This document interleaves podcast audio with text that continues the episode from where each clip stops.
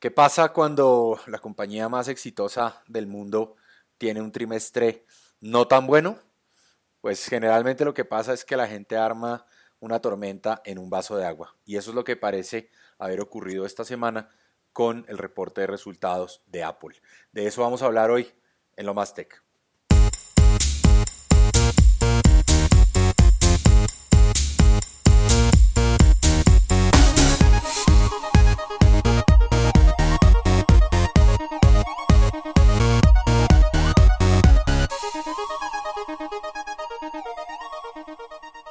Amigos de TechCetera, ¿cómo les va? Soy Samir y estoy aquí con Andrés.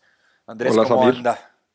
¿Qué ha habido? Vamos, vamos a hacer aquí, demo- de- o sea, hagamos la advertencia de entrada, ¿no? Porque la mayoría de la gente dice que usted y yo somos borregos de la manzana, eh, lo cual en parte puede llegar a ser cierto. Sí somos amantes de Apple, nos encantan los productos, los servicios y demás, eh, pero creo que vamos a tratar de ser lo pero, más... pero Samir, perdóneme, usted hoy escribió un artículo diciendo que teníamos que pasarnos a una cosa que se llama OPPO. No, no, ojo, mi artículo de ayer en realidad lo que decía era que si usted mira los números reportados por IDC, eh, de los cinco fabricantes más grandes de smartphones cayeron dos de la tabla, que desde hace ya un poco más de un año venían peleándose el puesto 3 y 4, bueno, 3, 4 y 5 porque depende del mes, del, del trimestre, pero de la tabla salieron Lenovo y Xiaomi y salieron reemplazados por dos compañías que se conocen muy poco en este hemisferio, que son Oppo y Vivo. Eh, en el caso de Oppo hemos tenido la oportunidad de ver algunos de sus equipos y son muy buenos, creciendo 153% en un trimestre. Samsung sigue de primero con una pequeña caída.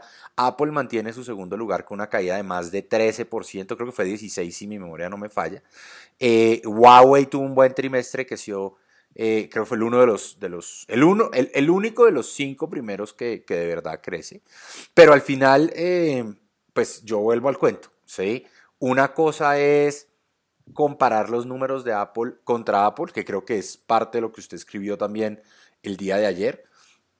Y otra muy diferente es uno comparar los números de Apple contra el resto del planeta. Entonces, si quiere, ¿le parece si hacemos una, una barrida un poco por los números para que la gente se dé la idea de que estamos hablando? Dale, hágale.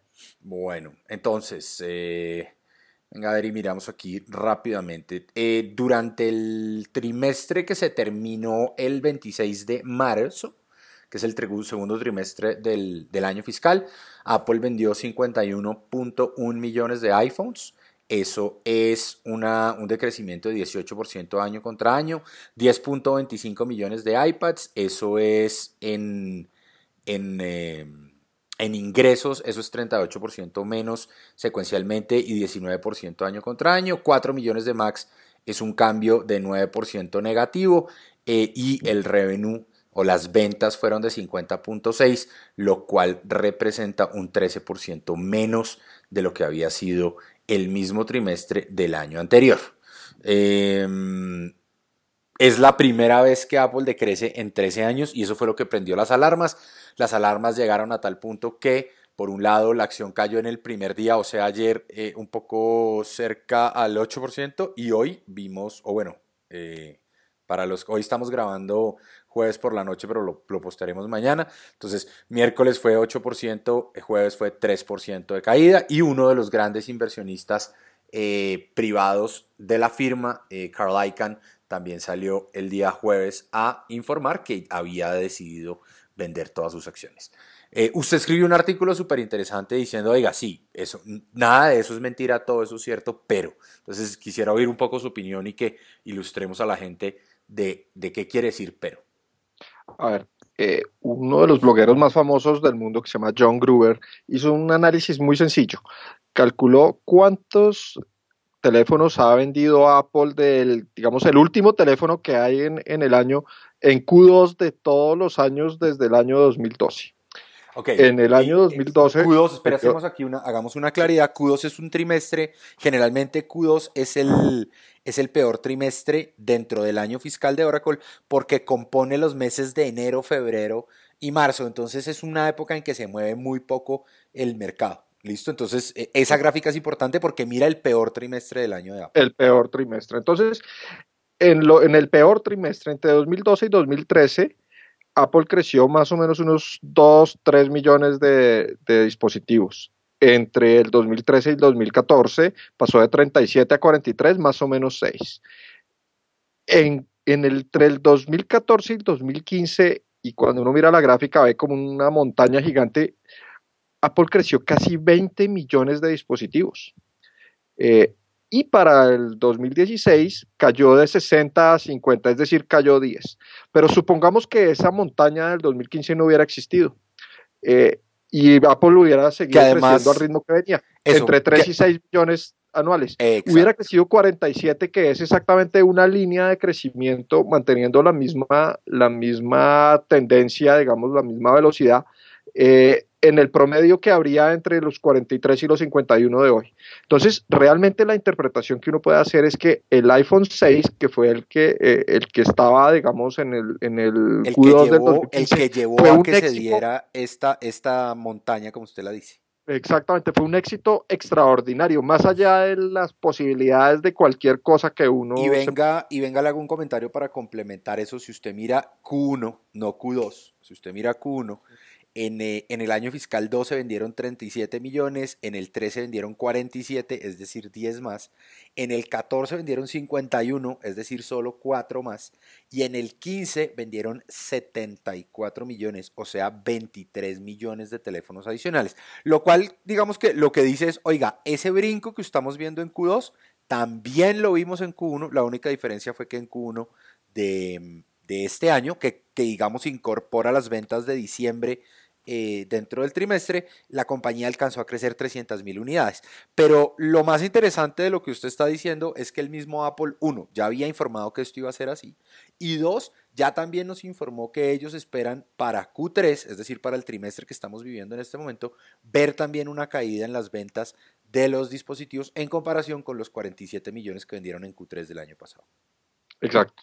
Entonces, lo que yo, lo que lo que yo argumento y lo que argumenta Gruber también es realmente lo que hay es un crecimiento desaforado el año pasado, pero el crecimiento que vemos hoy eh, para Apple realmente está en línea con el crecimiento histórico que ha venido viviendo la, la empresa. Entonces, realmente el problema de Apple es que tuvo un dispositivo demasiado exitoso, valga la redundancia, con el iPhone 6 y si uno lo piensa, yo que soy un usuario de un iPhone 6, pues realmente sí fue un salto cuántico entre el iPhone 4, 5 al iPhone 6. Realmente la diferencia en el dispositivo es toda eh, y es un dispositivo que verdaderamente fue algo extraordinario.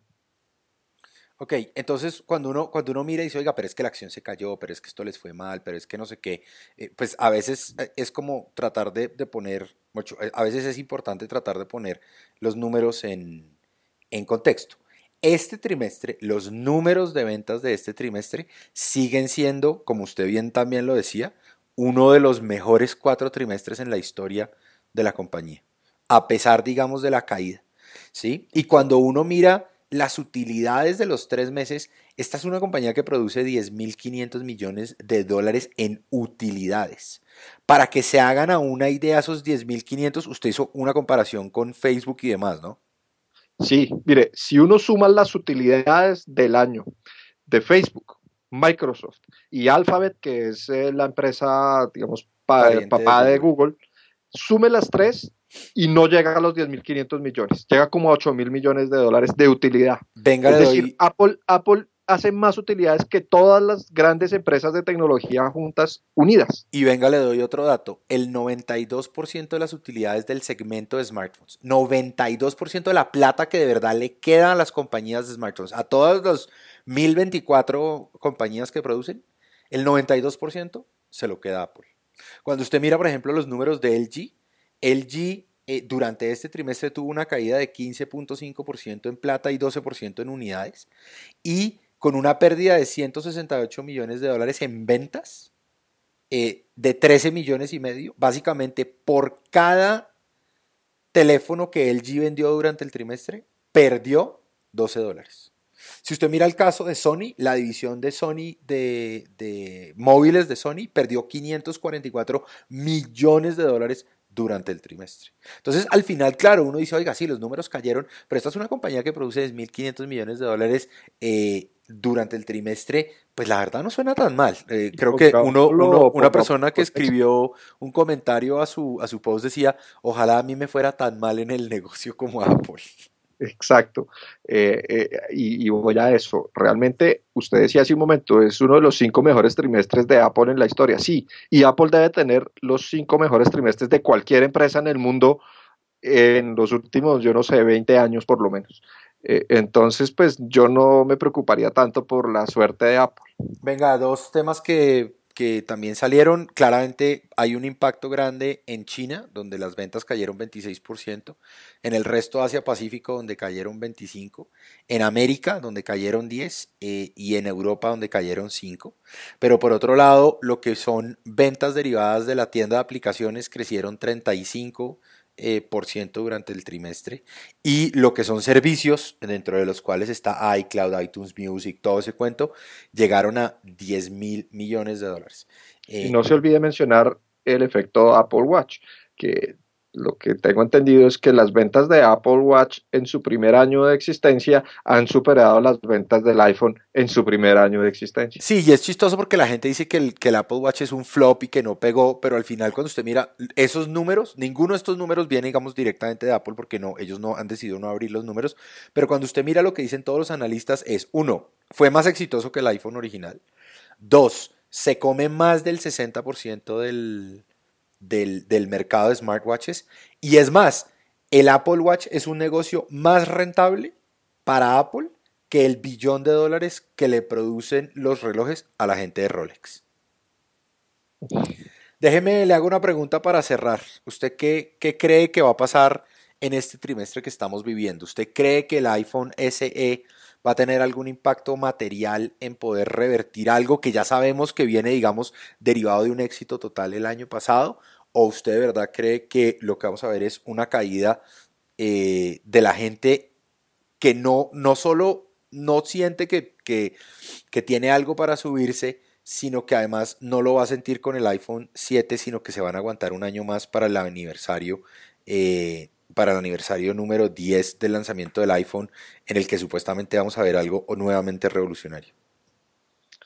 Yo la verdad creo que la tendencia va a seguir plana. Yo sí, yo sí creo que Apple está entrando en una curva en donde ya seguir creciendo a ese ritmo es difícil. Entonces, la curva de aceleración debe bajar, pero no creo eh, que, empiece, digamos, a, revertirse la tendencia todavía hacia lo negativo. Yo creo que el iPhone 6 eh, SE debe ayudar a, mejorar los números en China, en la India, que son los mercados más importantes, y bueno, yo la verdad estoy esperando el iPhone 7. De lo que he leído, puede ser un, dispositivo tan o más trascendental de lo que fue el iPhone 6. Pero usted cree que va a pasar, usted cree que la compañía se arriesgaría a hacerlo en el iPhone 7 sabiendo que dentro de un año tiene una disculpa importante de los 10 años de existencia del dispositivo que lo cambió todo? ¿Y por qué no? Puede ser, lo que pasa es que a mí me parece que sería, mejor dicho, no sé, yo me la jugaría a los 10 años, entonces, pero bueno, eso lo sabremos en Pero, pero usted, usted es un romántico del tema, esto es eh, peleando con inversionistas y accionistas, ellos quieren sus utilidades ya y por eso están castigando a la empresa hoy.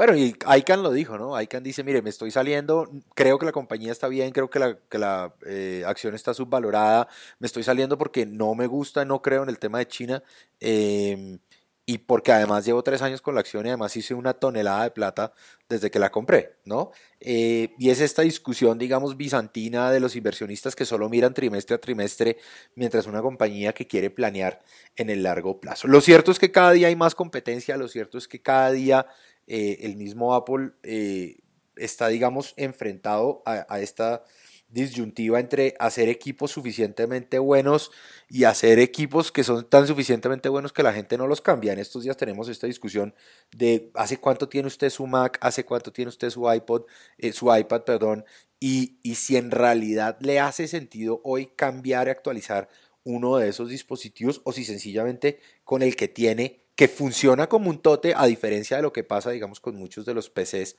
eh, que corren Windows, esta es una máquina que usted todavía no se da cuenta que ya pasaron cuatro años y, y, sigue funcionando, ¿no? Entonces, ahí está esa disyuntiva de, oiga, hagamos equipos menos buenos para que la gente tenga que comprar cada dos años o sigamos enamorando a la gente para que cada vez el ecosistema sea mayor y la gente consuma no solo más hardware, sino más servicios, que creo que es hacia donde va la empresa. Exacto, así funciona. ¿Algo más para cerrar? No, señor. 15 minutos de podcast. Creo que ya es hora de terminar nuestro Lo Más Tech. No se les olvide, nos pueden encontrar en eh, Twitter en arroba tech rayal piso etcétera, en Instagram como techcetera.co eh, y en nuestra página web. Muchas gracias, Andrés. Vale, Samir, un abrazo. Chao a todos. Chao.